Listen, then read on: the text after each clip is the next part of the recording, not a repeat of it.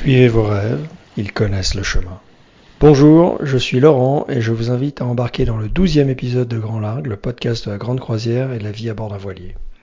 Cette semaine, nous avons le plaisir d'avoir à bord Hélène et Bertrand qui voyagent sur leur voilier Saba. Je les ai invités car ils ont publié sur un réseau social le récit de leur visite à Trapani. Et j'ai vraiment aimé ce post. Et du coup, j'ai été voir leur site web. Et en lisant leur présentation, une phrase m'a convaincu qu'il fallait les inviter sur ce podcast. Je vous la livre ici. Nous avons l'ambition de vous démontrer qu'apprendre la navigation et partir en croisière à la voile est à la portée de tous, à votre portée. C'est donc de formation, de voyage avec des ados, de scolarité nomade et de construction, d'autoconstruction de son voilier dont on va parler. Mais avant de lancer euh, l'entretien, je vous propose de faire un, petit retour sur les commentaires euh, au sujet de l'épisode de la semaine dernière sur euh, la navigation en sécurité avec une tablette. D'abord un, commentaire de Christian qui, qui dit que qui exprime ses, doutes quant à la sécurité d'avoir euh, simplement un, petit GPS à main, à, main lorsqu'il y a une panne du système principal. Et je lui ai fait la réponse euh, suivante, que effectivement la sécurité c'est d'abord de ne pas avoir de panne sur le système principal et de prendre toutes les précautions, toutes les diligences nécessaires pour que ça n'arrive pas, évidemment. Euh, malgré tout, euh, la mer n'est pas une science exacte et euh, on n'est jamais à l'abri d'un pépin. Et là, il y a deux cas, en fait, là je vais un petit peu plus loin pour la réponse. Il y, a, deux cas. Le premier cas, c'est on, reste, le, navire reste quand même navigable. Et dans ce cas-là, on reste sur son navire. Et ben, dans ce cas-là, oui, pourquoi pas faire ça au sextant, à la carte, si, si on a ce qu'il faut. voilà. Euh, ou à l'estime évidemment, de jour. Euh, maintenant, si euh, il faut abandonner le, navire et qu'on est sur, en survie, pour y avoir bien réfléchi, et là je réponds aussi à un autre commentaire de Catel, je crois, je, pense absolument pas réaliste de, relever un point sur une carte dans une survie. Euh, mouvement des vagues, l'état de choc, peut-être même euh, être mouillé, euh, des paquets de mer, une survie c'est en général souple. Donc relever les points au sextant, prendre une carte, enfin voilà, je ne sais pas si quelqu'un a déjà essayé de relever des points sur une carte mouillée, moi ça m'est arrivé, ça ne marche pas, hein. ça, euh, on pose le stylo ou là, encore mieux la pointe sèche et ça se perce, ça se déchire. Enfin voilà, donc euh, alors que euh, un GPS avec des points suffisamment suffisamment bien mis et des boutons suffisamment accessibles, même avec des gants, on peut le manipuler. Voilà, et on peut, avoir sa position. Alors, il y a aussi quand même un point important là-dedans. C'est donc pour ça que euh, et ça me permet de préciser quand même euh, trois points. Le premier point, c'est que non, il ne me reste pas que le petit GPS à main, il me reste aussi le GPS du, du téléphone satellitaire. Et ça, c'est le moyen de secours, c'est mon moyen de secours. Donc si j'évacuais, euh, c'est ce GPS-là que j'emmènerai. En fait, les deux. Et dans le petit GPS à main, je pense que j'aurais mis, ça c'est le deuxième point, j'aurais mis les, fameuses piles euh, de rechange, elles seraient dans le grab bag qui, partirait avec moi euh, dans la survie. Donc ça c'est effectivement important. Troisième point qui vient d'un commentaire de Pierre Vincent qui euh, relève de façon très juste qu'il y a euh, un risque aux cartes vectorielles euh, dû à la possibilité quasi illimitée de zoom. Et donc évidemment quand on a grandi, on a grandi, on a grandi, le risque est de, bien entendu, d'avoir une distance entre deux obstacles que l'on estime suffisante, alors qu'en fait, si on regardait la, la distance réelle entre les deux obstacles, ça ne passe plus. Donc effectivement, ça c'est un des, risques.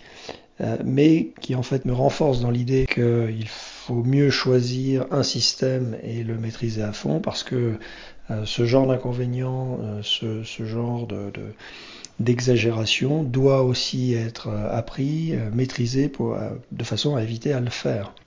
Et je remercie aussi Pierre Vincent pour son, son commentaire, sinon qui trouve que c'est un super épisode et que la qualité augmente toujours. Bien, euh, Pierre, merci. Euh, ça fait plaisir d'avoir euh, des commentaires constructifs et positifs qui permettent de faire avancer ce podcast. Voilà, place à l'entretien avec Hélène et Bertrand. Bonjour Hélène et Bertrand, bienvenue à bord de Grand Largue et merci d'avoir accepté mon invitation. Bonjour Laurent, nous sommes ravis d'être avec toi aujourd'hui. Bonjour Laurent. Alors, où êtes-vous actuellement? Alors nous sommes actuellement au mouillage au sud de Lanzarote, dans les îles Canaries. Ah, super, au mouillage. Ok. Oui, on est plutôt des aficionados euh, des, mouillages plutôt que du port, et comme les conditions sont bonnes, euh, on est devant la Marina Rubicon. Ok.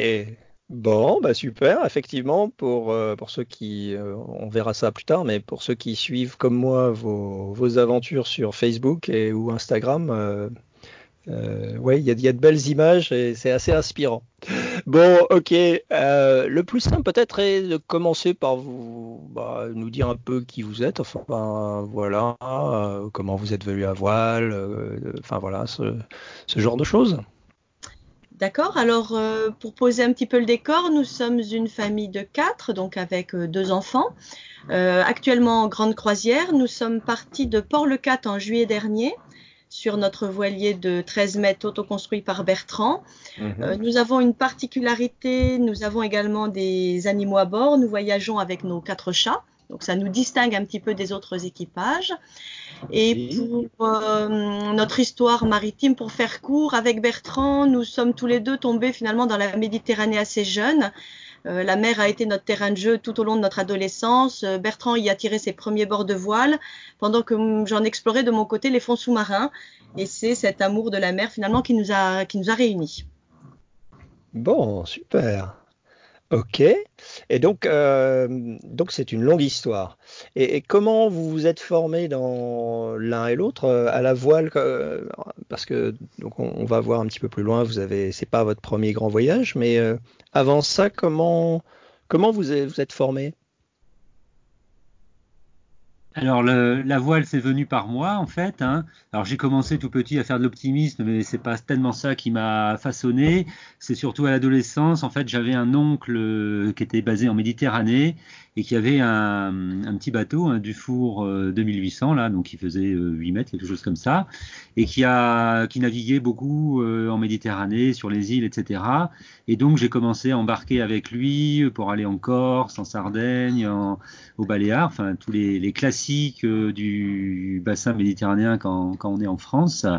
Et donc voilà, j'ai surtout appris la croisière avec lui.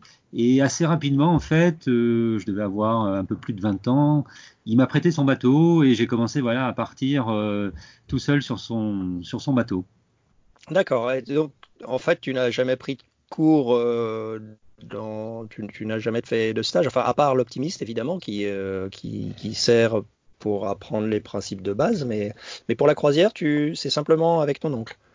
Alors, j'ai beaucoup appris avec lui, bien sûr, mais j'ai également, euh, à ce moment-là, bah, fait des stages en école de voile, en Bretagne, en Normandie, pour euh, approfondir euh, tout ce que j'ai vécu sur, ce, sur ce bateau. Donc, il y a eu quand même un, peu de formalisme aussi pour apprendre davantage et progresser. D'accord, ok. En fait, si je te pose la question ou je vous pose la question, c'est parce que j'ai fait euh, l'épisode numéro 3 était euh, justement consacré à se former une des conclusions c'est qu'il fallait euh, formalisme, oui, mais pas que. Et, voilà. Donc, merci de, ton éclairage. Ok, et donc, donc en fait, tu es passé assez naturellement à la grande croisière avec le bateau de ton oncle, c'est ça? Alors, euh, mon, oncle, au départ, donc j'ai appris euh, en croisière en Méditerranée. Et effectivement, euh, mon oncle à la retraite est parti voyager en grande croisière. Donc, c'est-à-dire que lui, il a voyagé pendant 13 ou 14 ans, donc autour de l'Atlantique principalement, mhm. enfin, Atlantique, Méditerranée. Et moi, je l'ai rejoint à plusieurs reprises. J'ai mhm. fait une transat à la fin de mes études avec lui. Et puis j'ai également, je l'ai rejoint au Venezuela, etc. Donc euh, c'est comme ça que j'ai connu la grande croisière euh, en la pratiquant avec lui. Quoi. D'accord. Donc, donc si, est-ce, que si je résume de la façon suivante, est-ce que tu, tu, euh, tu es d'accord avec mon résumé? En fait, tu as eu, tu as rapidement trouvé, enfin oui, une espèce de mentor, une personne inspirante et de référence. Et puis progressivement, petit à petit, euh, tu as acquis l'autonomie jusqu'à faire euh, oui, des, grandes croisières. Voilà, c'est effectivement ça. Et mon oncle, est, dans l'histoire familiale, est vraiment le, le, point de départ de, toute l'histoire de, la croisière, de la grande croisière et de où on en est actuellement là en famille à, voyager en bateau. Ok, donc euh, oui, ben ça c'est une belle, une belle figure familiale du coup. C'est un bel exemple. Voilà, bon, pour le pour le meilleur et pour le pire, parce que des fois, euh, mes parents ou autres euh, bah, voyaient pas forcément du meilleur œil euh, ça, mais bon, voilà, c'est lié à la famille, donc tout va bien. Oui, oui, oui, bah, c'est, oui, y a, oui, ça me fait, vous me voyez pas parce qu'on est en audio, mais effectivement, je, je, souris et c'est des choses qui, qui résonnent, oui. ok, d'accord. Ouais. Et donc, euh, et donc, et donc, je, on saute quelques étapes. Vous, vous avez fait tous les deux, donc ensemble, Hélène et Bertrand, vous avez fait un premier voyage. Il y a euh, un peu 17 ans, si je crois, enfin plus d'une dizaine d'années, c'est ça? Est-ce que vous pouvez en parler un petit peu? Oui, c'est exactement ça. Ça fait 17 ans. Donc, juste pour compléter ce que Bertrand vient de, raconter sur euh, les prémices de, de nos voyages, euh, de mon côté, j'ai découvert la voile avec Bertrand. Et j'ai tout appris, moi, euh, en naviguant avec Bertrand. Je n'ai pas forcément de, de base théorique approfondie, mais c'est en pratiquant que les choses se sont faites petit à petit. Et de ce goût partagé pour, euh, pour la voile, euh, nous avons à un moment décidé pour nos 30 ans de nous offrir une année sabbatique. Euh, et donc la voile s'est imposée finalement un petit peu d'elle-même hein, euh, par rapport à toute cette histoire euh, partagée. Donc à, 20, à 27 ans, nous avons acheté notre premier bateau qui était à l'époque un Vauquier prétorien que nous avons pris le temps d'équiper pour la grande croisière, que nous avons pris en main pendant trois ans avant de, de lever l'ancre en 2002 pour donc notre année mhm. sabbatique. Et les souvenirs que nous en avons sont, sont absolument merveilleux. Hein. C'était une année pour nous magique et magnifique. On est allé donc euh, jusqu'aux Antilles en découvrant les îles de l'Atlantique et puis ensuite la totalité de l'arc antillais, des îles Vierges britanniques au nord jusqu'aux îlots vénézuéliens des Testigos au sud. Ah oui, ouais, joli parcours. Et donc là, pour ce premier voyage, euh, vous vouliez, enfin, vous aviez une limite d'un an. Alors, en Fait, euh, à l'époque, ça faisait partie du projet. Pas tout à fait au départ. En fait, euh, quand nous avons décidé de partir, nous étions tous les deux euh, en poste à Paris. Et nous avions le souhait de quitter la capitale parce que nous ne souhaitions absolument pas y faire notre vie. Et à un moment donné, nous nous sommes dit, si nous ne partons pas maintenant, nous ne partirons jamais. Donc, en fait, cette mhm. année sabbatique a été un petit peu aussi euh, le, comment dire, l'alibi pour, pour quitter Paris. Mais au départ, nous avons purement et simplement démissionné de nos, de nos contrats de, de travail. Mhm. Et donc, nous avions du temps devant nous. Euh, c'est en voyageant euh, et puis par rapport à d'autres éléments de nos projets professionnels qu'au bout d'un an, nous nous sommes dit euh, bon, peut-être qu'il vaut mieux assurer le coup, revenir nous réinsérer professionnellement. Mais voilà, et c'est à ce moment-là finalement, et ça fait un petit peu le lien avec, je pense, les questions que tu vas nous poser ensuite. C'est à ce moment-là que nous nous sommes dit ok, on rentre. On, on, reste raisonnable, on a bien profité, on rentre, mais on se fait une promesse, on repartira un jour en voilier et si possible en famille. D'accord. Ah ouais. Ok, donc c'est, euh, bah oui, une de mes questions, c'est euh, comment on décide de, faire un deuxième voyage, mais en fait c'est assez simple, c'est c'est euh, c'est la continuation du premier en fait. c'est la première. Enfin voilà, c'était. En fait, c'est bon, c'est sûr qu'avec une famille, ce sera peut-être différent, mais quelque part, finalement, c'est euh, enfin oui, pour parler, pour parler, comment dire, de façon contemporaine, c'était saison 1 et là c'est saison 2. Voilà, c'est exactement ça. C'est vrai que euh, on est rentré un peu prématurément entre guillemets de, de ce premier voyage, enfin, en tout cas avec la promesse euh, de repartir euh, un jour à la découverte du monde en famille. Donc mhm. voilà, c'est la, la, continuité 16 ans après du premier, même si les choses sont très différentes, puisque l'âge faisant, la famille faisant, les choses sont très différentes. Mais c'est la continuité du, du premier voyage. Bah, justement, je crois qu'on va, on va en parler un petit peu plus tard, mais juste avant, euh, donc vous avez déjà préparé, vous avez déjà vécu cette expérience une première fois, avec tout ce que ça implique en termes de préparation, et vous, on, le sent à travers ce que vous dites, enfin on le, comprend à travers ce que vous dites, effectivement. Euh, quand on est dans l'action, il y a un moment, on se pose quand même la question du que, euh, quelle est l'étape suivante, comment on fait? Quand est-ce qu'on rentre en fait Voilà. Et euh, donc en fait, voyager, c'est vous êtes passé par un certain nombre de, bah, résolutions de problèmes, hein, de, de, résolution de, challenges. Donc c'est peut-être plus simple pour la deuxième fois ou, pas de repartir, de s'organiser pour repartir en fait? Alors, euh, c'est avant tout différent puisqu'effectivement, on ne part pas du tout dans la même configuration familiale.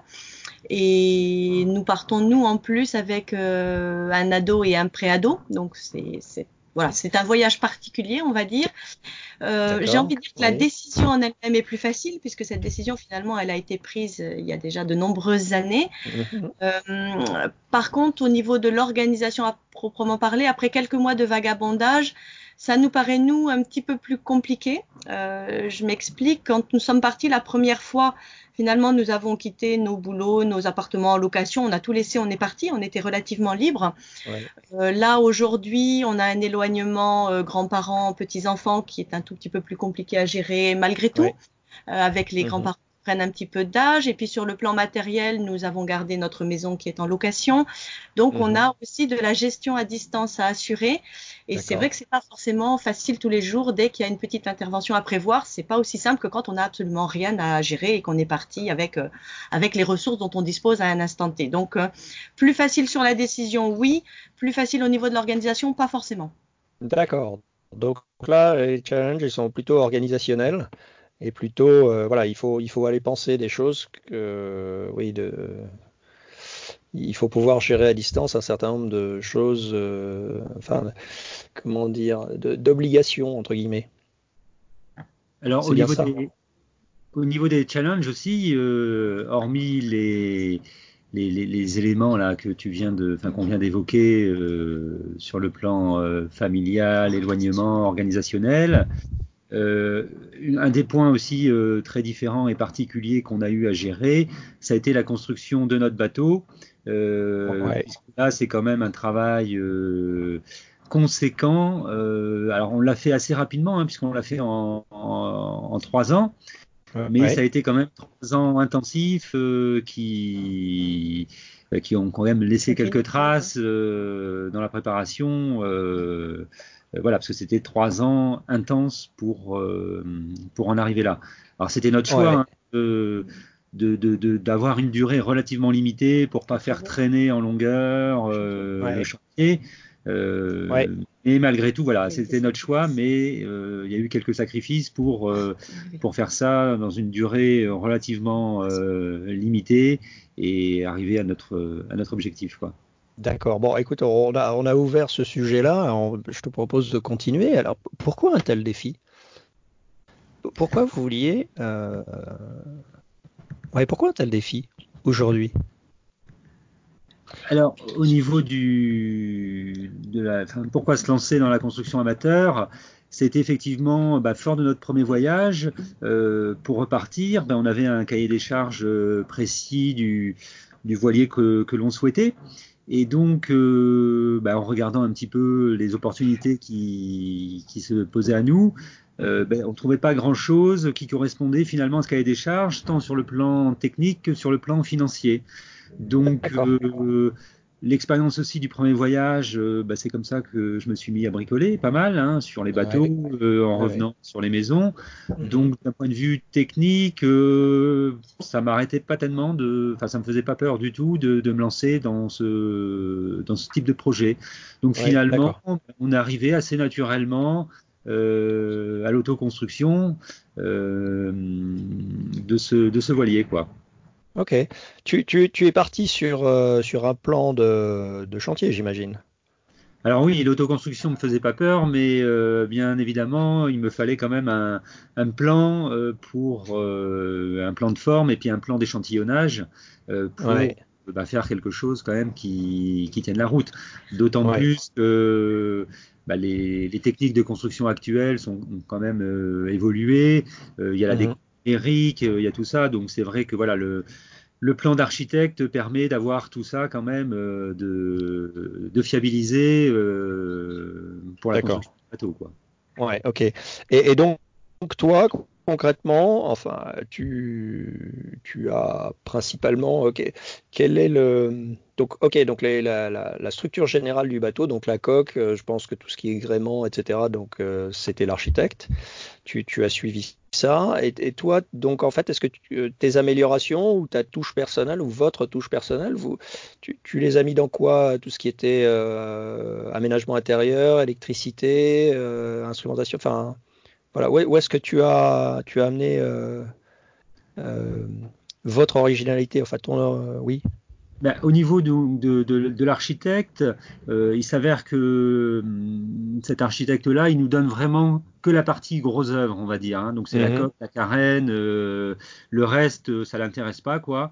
Mhm. Donc on n'a pas les éléments. Donc de toute façon, on est, on est pas seul, mais on a toute liberté, je dirais, pour euh, faire l'aménagement finalement intérieur. D'accord. Euh, il y a quelques contraintes effectivement techniques dans le bateau, mhm. mais qui sont au niveau structurel, mais globalement voilà tout l'intérieur euh, c'est c'est nous qui avons décidé de comment l'aménager, comment comment on le faisait. Voilà. donc toute la partie technique, l'électricité, le choix d'électronique, etc. voilà, bien évidemment, c'est tout ça nous nous revient et nous appartient euh, sur, les, sur les choix à faire. Quoi. Ok, d'accord. Et, et, au final, pour, euh, tu, vous, tu le recommanderais à quelqu'un qui désirerait euh, voyager ou, ou pas? Quel, est le, quel est le bilan coût-avantage en fait de, de faire ça aujourd'hui? Alors c'est quand même quelque chose de très très lourd, donc euh, c'est difficile de, de, de répondre euh, à la question euh, pour quelqu'un. Il faut vraiment le, le sentir, parce que c'est vrai que ce qu'il faut bien avoir en tête, c'est quand même une application forte et importante, quoi. oui, c'est clair.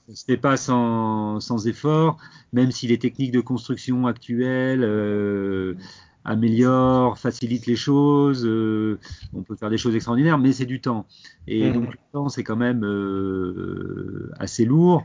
Alors j'ai pas fait de, de, de bilan. Euh, de bilan euh, horaire euh, sur la construction, enfin rigoureuse en tout cas, mmh. mais je bien 5000 heures de, de travail pour euh, faire un bateau fini. Alors tout dépend bien sûr euh, de la taille du bateau, de comment on le finit, euh, comment on le fait.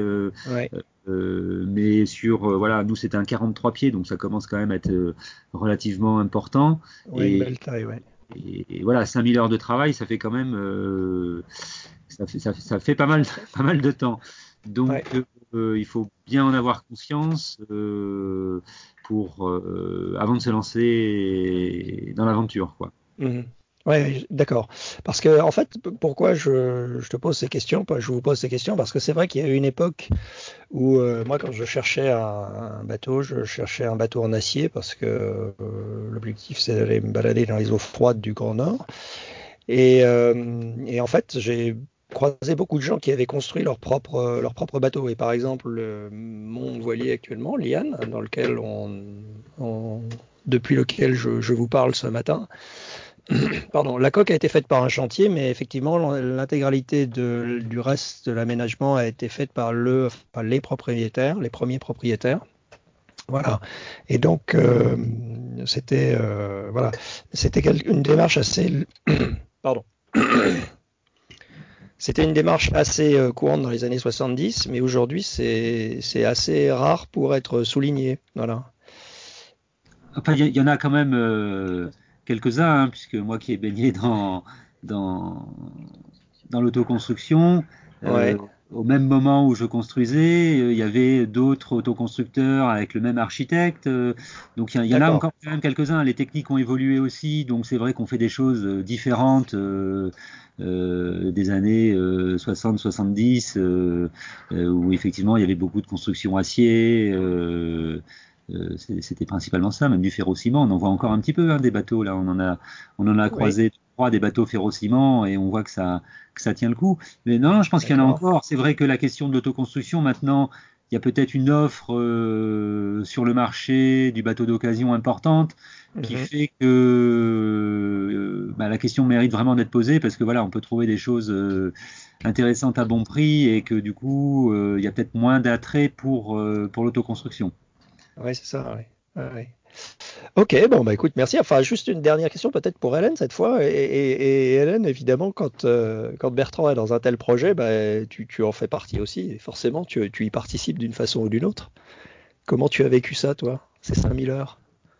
Alors effectivement, euh, on s'est réparti quand même les tâches. Hein. Bertrand était sur le projet bateau, moi je n'y étais pas ou très peu, euh, mais il y a à côté toute la logistique quotidienne d'une vie de famille à, à assurer. Donc ça, c'était de ma responsabilité. Et c'est vrai que ces, ces, trois années ont été intenses. Il y a quand même eu pas mal de sacrifices parce que la plupart de notre temps était consacré à ce projet-là. Ouais. il était temps qu'on en sorte, pour être honnête. Euh, ça aurait duré un an ou deux de plus. Euh, je ne sais pas si on serait sur l'eau aujourd'hui. Euh, il ne faut pas que ça dure trop longtemps. À un moment donné, quand c'est le projet qui passe avant tout le reste, ça va un temps. On est prêt à faire ce sacrifice-là, mais voilà, en termes de temps, il faut que ça reste dans une durée raisonnable et limitée. Mmh ok, bon. Euh, ok, bon, revenons, euh, revenons à, un des éléments euh, très intéressants dans votre, dans votre voyage, c'est que vous voyagez en famille. Voilà. Et alors, comment ça se passe? Et donc, parce qu'on l'a déjà un peu abordé, mais là, je voudrais, enfin, il serait intéressant d'avoir un peu plus. Qu'est-ce que ça change par rapport au premier voyage, en fait? J'imagine que l'âge des enfants compte dans la préparation. Les ados euh, sur un bateau ou, à terre, de toute façon, c'est quand même une période qui est pas forcément la plus simple dans la vie d'un être humain et, euh, pas forcément la plus simple dans celle de ceux qui les entourent. Donc, euh, comment, comment ça se passe et alors, euh, comment ça se passe? On va dire que sans surprise, naviguer avec euh, des ados, ben, ça met de l'ambiance à bord. Hein. Ouais. Euh, a d'ailleurs qualifié notre famille d'ambiancée. Alors, comme on trouve ça joli, on le garde. Ouais. Euh, ce qui est clair, c'est qu'on est obligé euh, de, de, tenir compte de, de, eux, de leurs envies, de leurs attentes. Et ouais. donc, les décisions d'escale et le rythme du voyage, euh, tout ça doit se décider finalement dans le cadre d'un consensus à quatre. Euh, ce n'est pas comme j'imagine avec des enfants plus jeunes où bah, ils suivent le rythme. Non, là, on est quand même obligé régulièrement de faire des points d'étape, de vérifier où on en est, de vérifier que tout le monde est d'accord pour continuer. Euh, voilà, okay. c'est, on, on, y viendra peut-être après, mais du coup, le programme évolue un, un petit peu en permanence et est sujet à adaptation permanente en tout cas. Ok. Euh, mais tout en restant euh, dans un, dans, dans, comment, dans un espèce de, projet plus global qui lui a, euh, comment dire, euh, qui est peut-être plus général. Euh, alors, nous, quand on, quand on a quitté Port-le-Cat, dans un premier temps, en tout cas, on s'est donné trois ans, euh, ouais. sachant qu'on a la possibilité de poursuivre au-delà. Ouais. Mais euh, au bout de deux, trois mois, on s'est clairement posé la question de continuer ou pas, euh, parce uh -huh. que on trouvait pas forcément notre, notre rythme à quatre et individuellement. Ouais. Donc, oui, on a un projet, bien sûr, à long terme, j'ai envie de dire. Mmh. Mais après, euh, semaine après semaine, mois après mois, on, on, ajuste et on se repose la question est-ce qu'on fait une escale longue durée? Est-ce qu'on continue? Est-ce qu'on transate? Euh, Là, par exemple, euh, depuis, on va dire, euh, le, on a fait une escale assez longue au Maroc. On y est resté mmh. un, un, mois et on oui, a rencontré oui. de voyageurs et on s'est clairement posé la question de se poser quelques mois aux Canaries. Euh, parce qu'on avait notre fille qui souhaitait, euh, enfin qui nous disait en tout cas souhaitait retourner en établissement. Donc on s'est dit bon, on peut pas non plus la forcer à transater. Il faut, il faut qu'on tienne compte de tout ça. Donc on, on, a commencé à envisager effectivement une pause de quelques mois aux Canaries, une rescolarisation des enfants. Ouais. Et puis euh, arrivé aux Canaries, en discutant avec d'autres équipages, on, on, lui a clairement reposé la question est-ce que tu veux vraiment aller en établissement ou est-ce qu'on continue, euh, sachant qu'elle est au CNED en, en classe de seconde? Mm -hmm. Et puis, ben, la décision est tombée ce week-end. On continue. Donc, on oublie notre escale prolongée aux Canaries et on continue. Donc, voilà, okay. la géométrie, elle peut évoluer. Il faut être prêt à, à, se dire, on ralentit le rythme et puis être prêt, du coup, à réaccélérer derrière parce qu'on s'était enlevé de la transat de la tête. Et puis là, ouais. finalement, bien, on va transater. Donc, on se remet dans une nouvelle dynamique. Ouais, donc, ça demande des ajustements et de l'adaptation permanente, mais c'est intéressant aussi. Ça fait partie du voyage. Oui, effectivement. Ouais. Et puis, quelque part, euh enfin de, mon expérience, mais c'est peut-être pas ce que vous ressentez justement. Enfin, l'intérêt c'est comment vous sentez les choses, c'est que euh, souvent les, quand il y a eu de la, discussion et de un petit peu de tension autour d'une décision, finalement ce qui sort est en général beaucoup plus solide euh, qu'une décision un peu rapide, un peu tranchée et peut-être pas trop euh, concertée.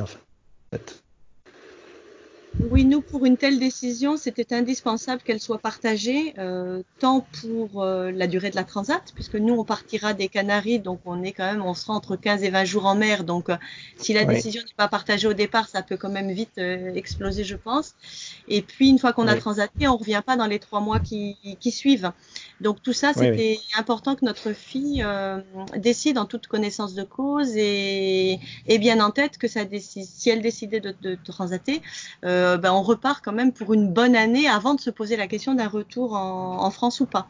Donc ça, c'était important de bien le reposer mm -hmm. et puis Mhm. finalement d'échanger avec d'autres voyageurs, partager les visions des choses, même si c'est pas pour les enfants, mais des adultes qui, lui donnent aussi leur, façon de voir, ce qu'ils auraient aimé faire jeune, etc. C'est important et elle a pu avoir, elle a eu quelques jours de réflexion et on est très content de la décision qu'elle a pu prendre. D'accord.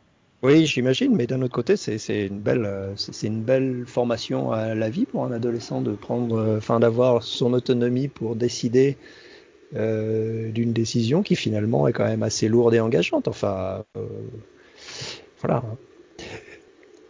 Est-ce que, du coup, est-ce que vous avez, parce que j'avais lu ça sur, euh, je, suis assez attentivement votre fil, euh, votre fil Facebook. Est-ce que vous avez une technique particulière justement pour euh, pour gérer ces éventuels conflits? Enfin, est-ce qu'il y a une, sorte de formalisme ou, ou, enfin comment ça se fait? Comment vous comment vous faites ça?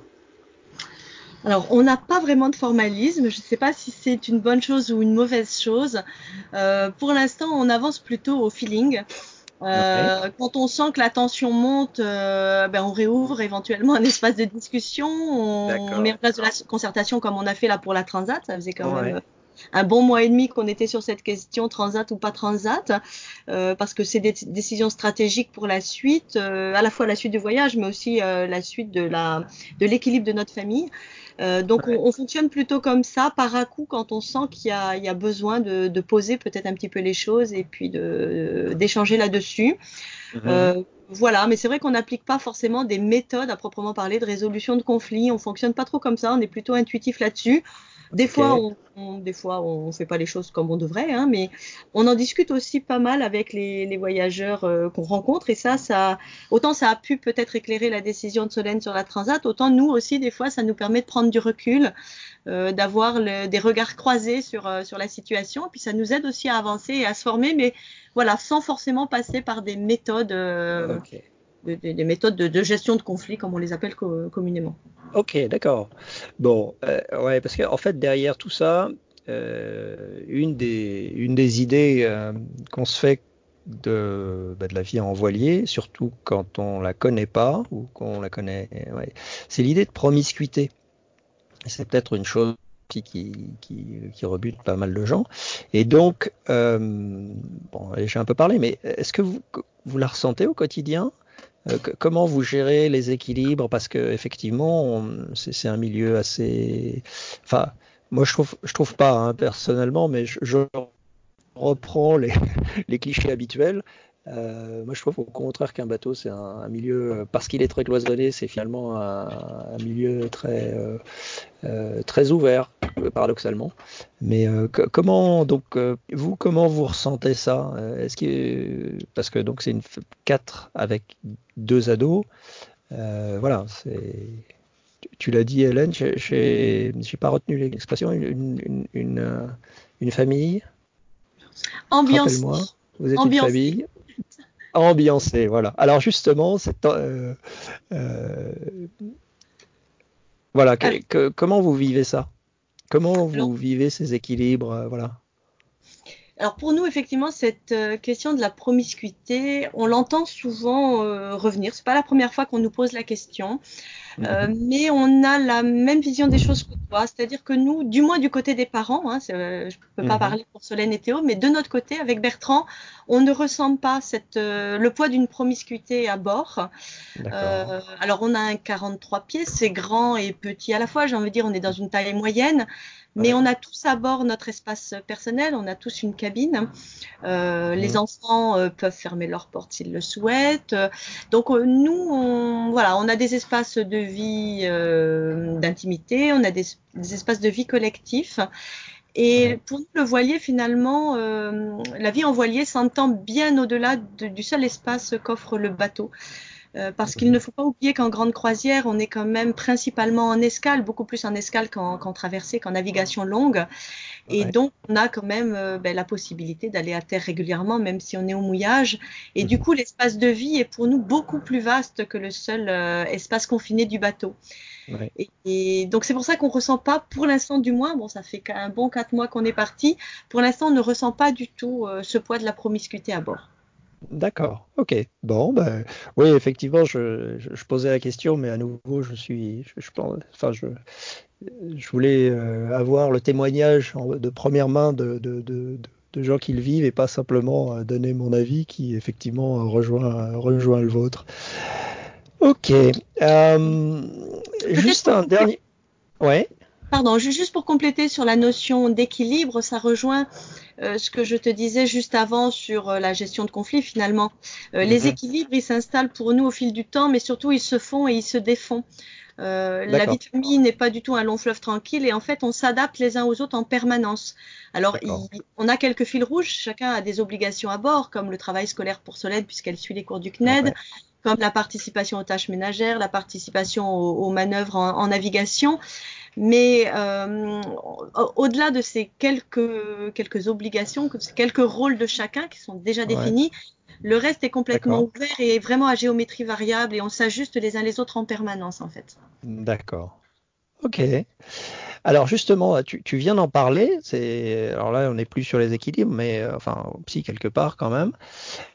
Euh, donc, une des deuxièmes grandes questions euh, tarte à la crème que je vous pose, euh, sujet que vous avez dû entendre moult fois, j'imagine aussi, venant en particulier de la famille. Comment faites-vous pour la scolarité des enfants? Donc effectivement, la scolarité des enfants, c'est la première question quand on a annoncé qu'on partait, des amis, de la famille. C'est la question récurrente et cruciale qui était posée. Donc, euh, bon, on s'adaptait aux, enfants, hein, parce que chaque cas est, particulier. On peut dire qu'à bord, on a les deux extrêmes. Donc, on a Solène, euh, qui est donc en seconde, qui suit les cours du CNED. Donc là, des choses assez euh, classiques, balisées, donc que rythmées et que pas mal de, de personnes font encore, faisaient, je dirais faisaient, parce que c'est vrai que lors de notre premier voyage, on avait l'impression que c'était quasiment que ça qui existait, le CNED. À l'heure actuelle, il y a beaucoup d'autres euh, équipages qui font d'autres choix que le CNED. Ça reste mhm. toujours euh, un, grand classique, mais pas que. Donc voilà, Solène suit le CNED, et au niveau de Théo, on est parti sur euh, les apprentissages autonomes. Donc c'est-à-dire qu'en fait, on le nourrit du quotidien il n'y a pas de formalisme euh, particulier, parce que de toute façon, euh, c'est un enfant qui n'était qui était pas scolaire et euh, ça ne sert à rien de, de, de, lui inculquer de force des notions de maths ou de français, il n'en veut pas.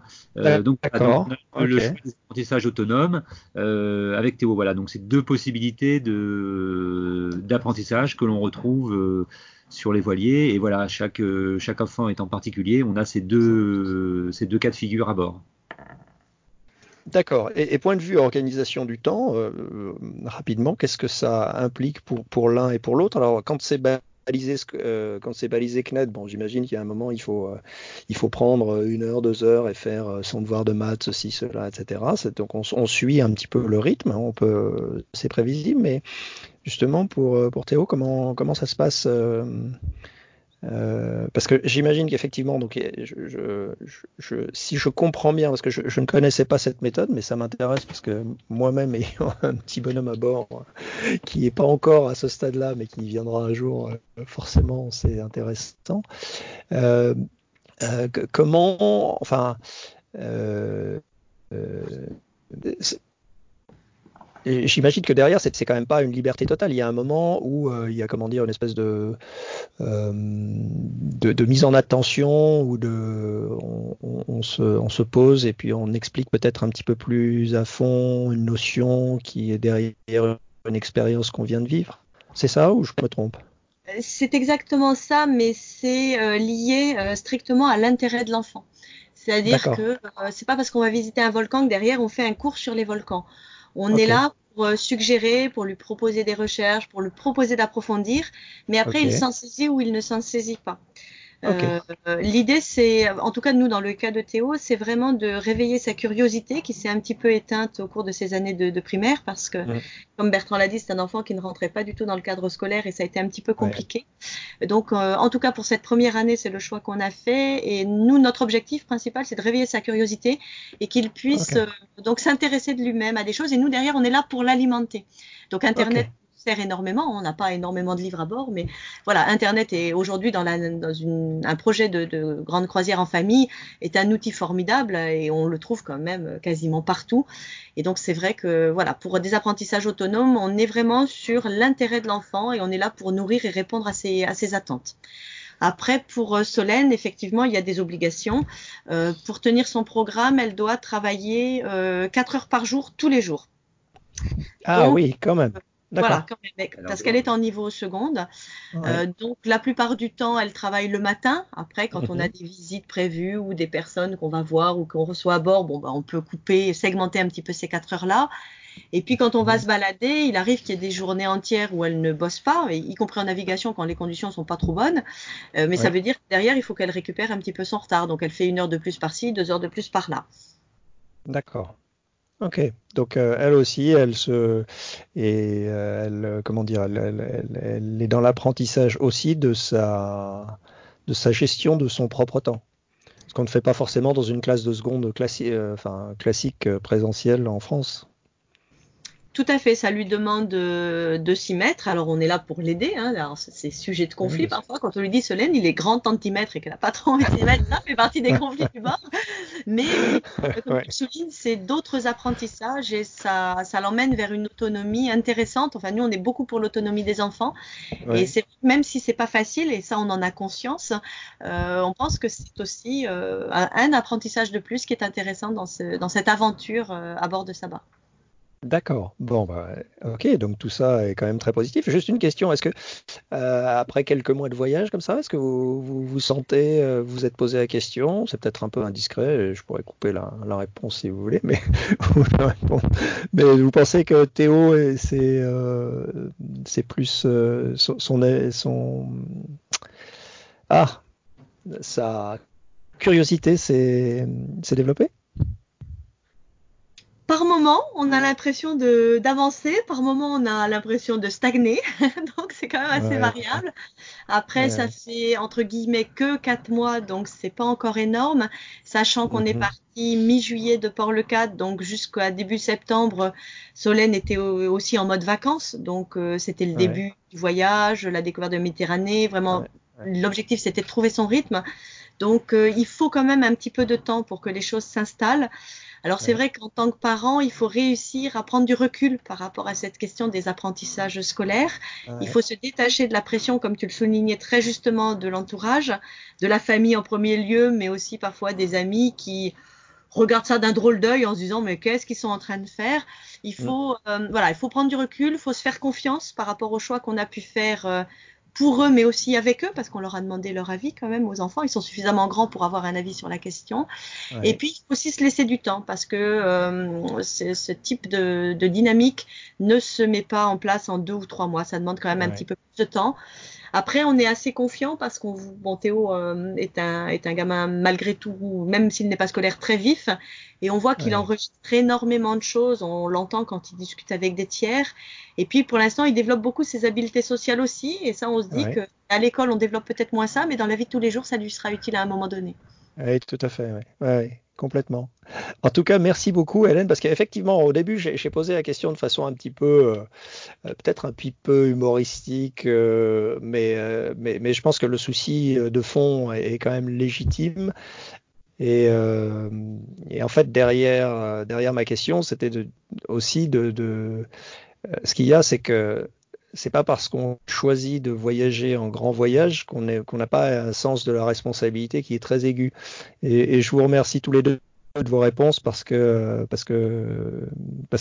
c'est vraiment ça que vous démontrez sur ce sujet épineux de la scolarisation des enfants. Mais je pense que j'en ferai un épisode complet euh, parce que c'est vraiment intéressant et, et c'est un point quand même euh, très important. Euh, alors là, on va, complètement changer de, sujet. Vous avez un site web. Euh, euh, vous avez une présence digitale. Est-ce que, vous pouvez nous en dire plus? Donc nous, avons effectivement un projet de, de monétiser notre blog hein, en proposant des formations et des e-books, mais pour l'instant on n'en est pas encore euh, du tout là. C'est vrai que c'est pas non plus évident de, de, gérer le voyage et le côté euh, professionnel parce que ça nécessite euh, quand même une implication euh, importante euh, pour, euh, pour le faire avancer et, et, faire tout ce qu'il y a à faire. Euh, donc pour le moment, on Mhm. poursuit simplement le partage euh, de notre expérience et de, et de nos découvertes euh, en voyage. Euh, mais effectivement, avec le, le projet euh, ultérieurement de, de monétiser certains, certains aspects euh, sachant qu'il y aura toujours bah, une grosse partie de contenu gratuit accessible de partage, et puis Ouais. des, éléments un petit peu plus euh, complets, euh, approfondis, en version payante. D'accord. Ok. Et ok, donc en fait, si je, est-ce que finalement, euh, c'est une sorte de, le, le grand voyage, c'est aussi une occasion d'un projet entrepreneurial? Euh, c'est exactement ça. Euh, par contre, ce projet entrepreneurial n'était pas euh, posé quand nous avons pris la décision de repartir en grand voyage, quand on a fixé notre date de départ. Euh, c'est tout au, long, au cours de nos préparatifs qu'à un moment donné, on a découvert le, le blogging, mais au-delà du blogging euh, récit de voyage, hein, euh, en allant plus loin, Oui, en partageant vraiment des connaissances, des expériences, voilà. des- Et on s'est, comment dire, on a, ça a pétillé en nous. on a senti que c'est quelque chose qui nous parlait. Et donc, on s'est penché sur la question, Ouais. on a creusé un petit peu tout ça, et on s'est dit, euh, ça nous tente bien d'essayer. Donc, on s'est lancé euh, là-dedans en parallèle de nos préparatifs au départ. Euh, et du Mhm. coup, on a aussi partagé pas mal euh, nos préparatifs. On a fait une petite série vidéo sur euh, les différentes thématiques des préparatifs avec tout ce qu'on avait investigué. Et Ouais. pour l'instant, donc on essaye de continuer. On a un petit peu mal de mal à tenir le rythme d'écriture en ce moment.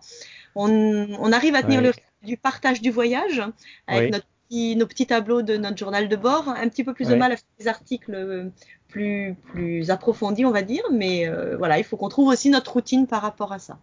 Oui, évidemment. Oui, oui.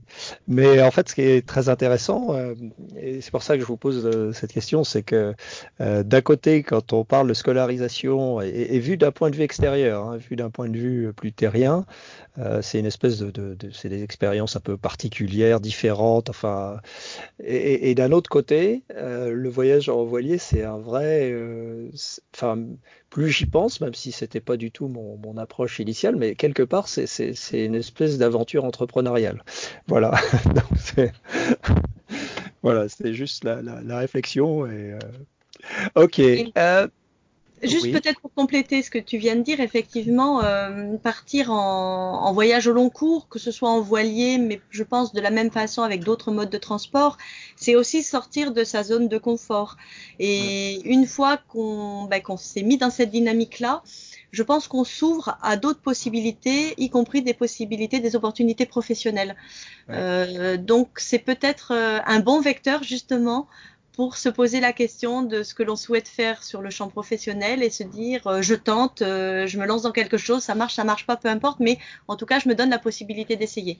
Je pense que voilà le grand voyage permet aussi d'ouvrir l'esprit sur cette euh, sur cette approche de la vie. Ouais, ok, ok, bah écoute, oui, super. Et d'ailleurs, euh...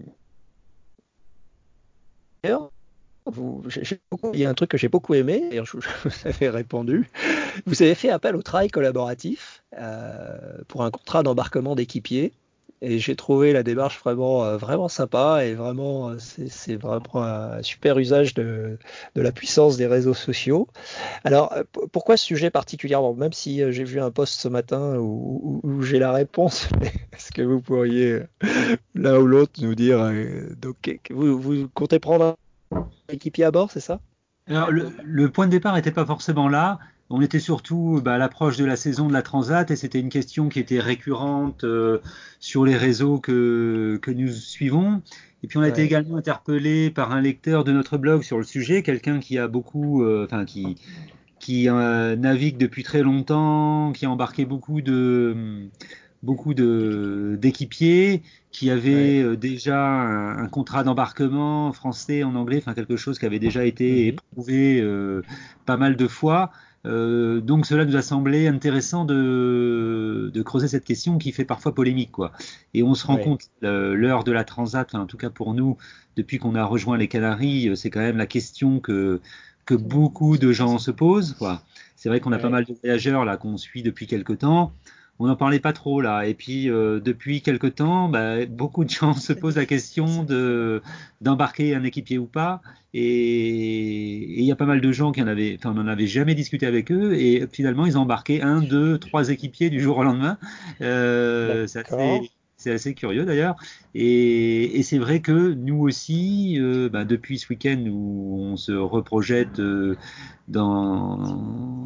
sur la question de la transat, on s'est posé la, question euh, d'embarquer un équipier, même si les choses sont pas encore complètement arrêtées et définitives. Mais c'est vrai que voilà, la, saison faisant, la localisation faisant, bah, il y a quand même beaucoup de gens qui se, qui se posent la question d'embarquer des équipiers. D'accord. Ok. Ok. Et du coup, est-ce que vous, tu, tu sais si euh, votre votre contrat a été euh, a été euh, téléchargé? Enfin, vous as pu suivre ça ou? Alors, on n'a pas trop on n'a pas trop suivi. D'accord. donc, on, on, le donne à, à, certaines personnes là qui qui ont besoin d'un d'un contrat. voilà. Après, chacun fait aussi adapte adapte ça à sa, à sa philosophie, hein, parce qu'il y a des ouais, gens qui sont fait. très procéduriers, très réglementaires. Euh, ouais.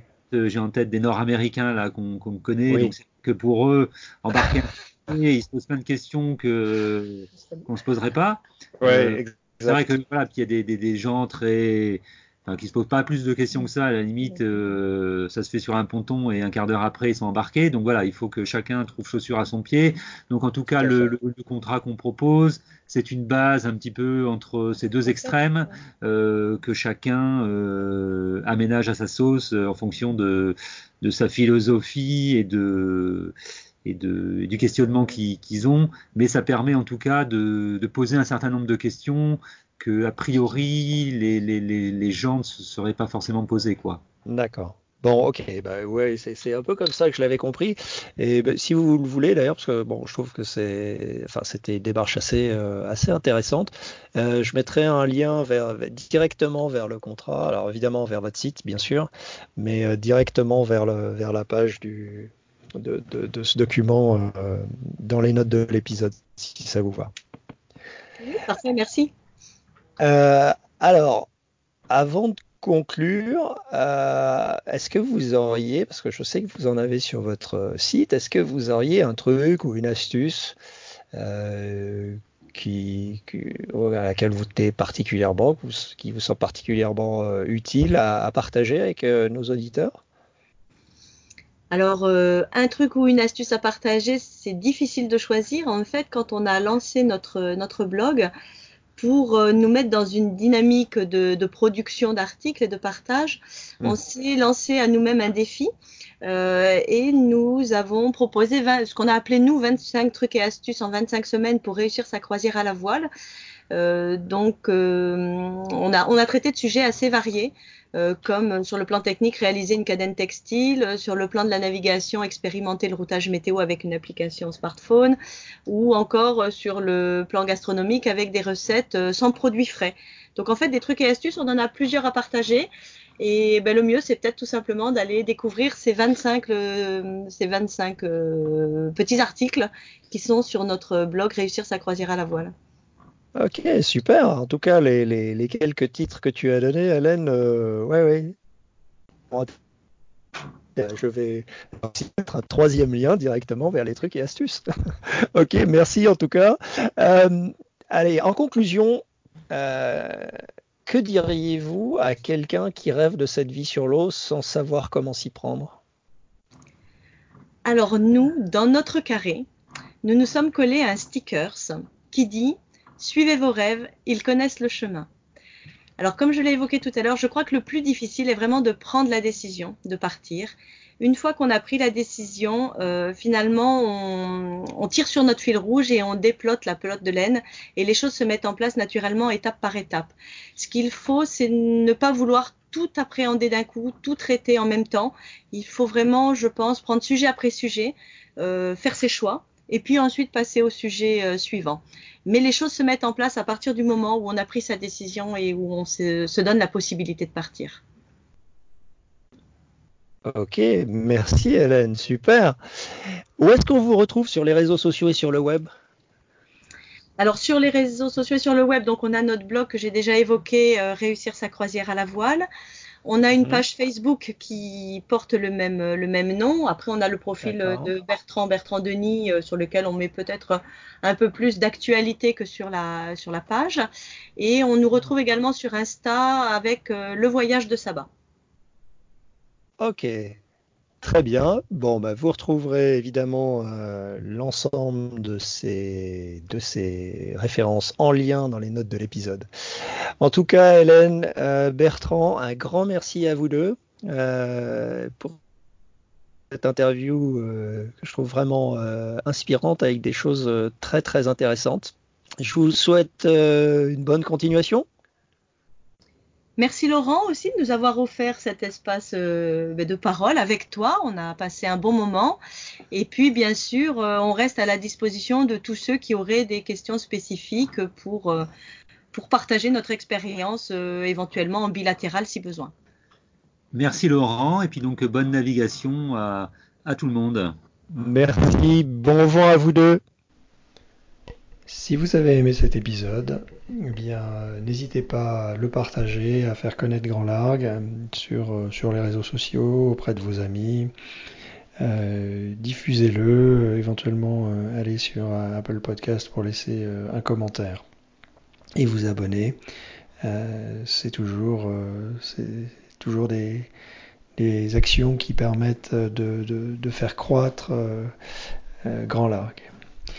Euh, vous pouvez évidemment nous retrouver euh, sur le groupe Facebook. Alors le groupe Facebook euh, croît petit à petit, doucement, gentiment. J'essaye d'y mettre quelques, infos intéressantes, partager des, choses que je trouve sympas à droite à gauche. Voilà. Et évidemment, bah, c'est un lieu privilégié de, commentaires sur le podcast, mais aussi, pourquoi pas, de euh, de publications euh, de votre part et de, réactions euh, entre vous dans la communauté. En tout cas, n'hésitez pas à venir rejoindre ce groupe et à, y participer. Voilà, et puis évidemment, bah, vous pouvez aussi aller sur la plateforme Encore, la plateforme qui héberge ce podcast, pour faire des commentaires vocaux. Voilà, et que je intégrerai évidemment à de prochains épisodes. En attendant, je vous souhaite euh, une bonne écoute une bonne semaine. Je vous retrouve vendredi pour le prochain épisode de Grand Largue. Et en attendant, je vous souhaite bon vent.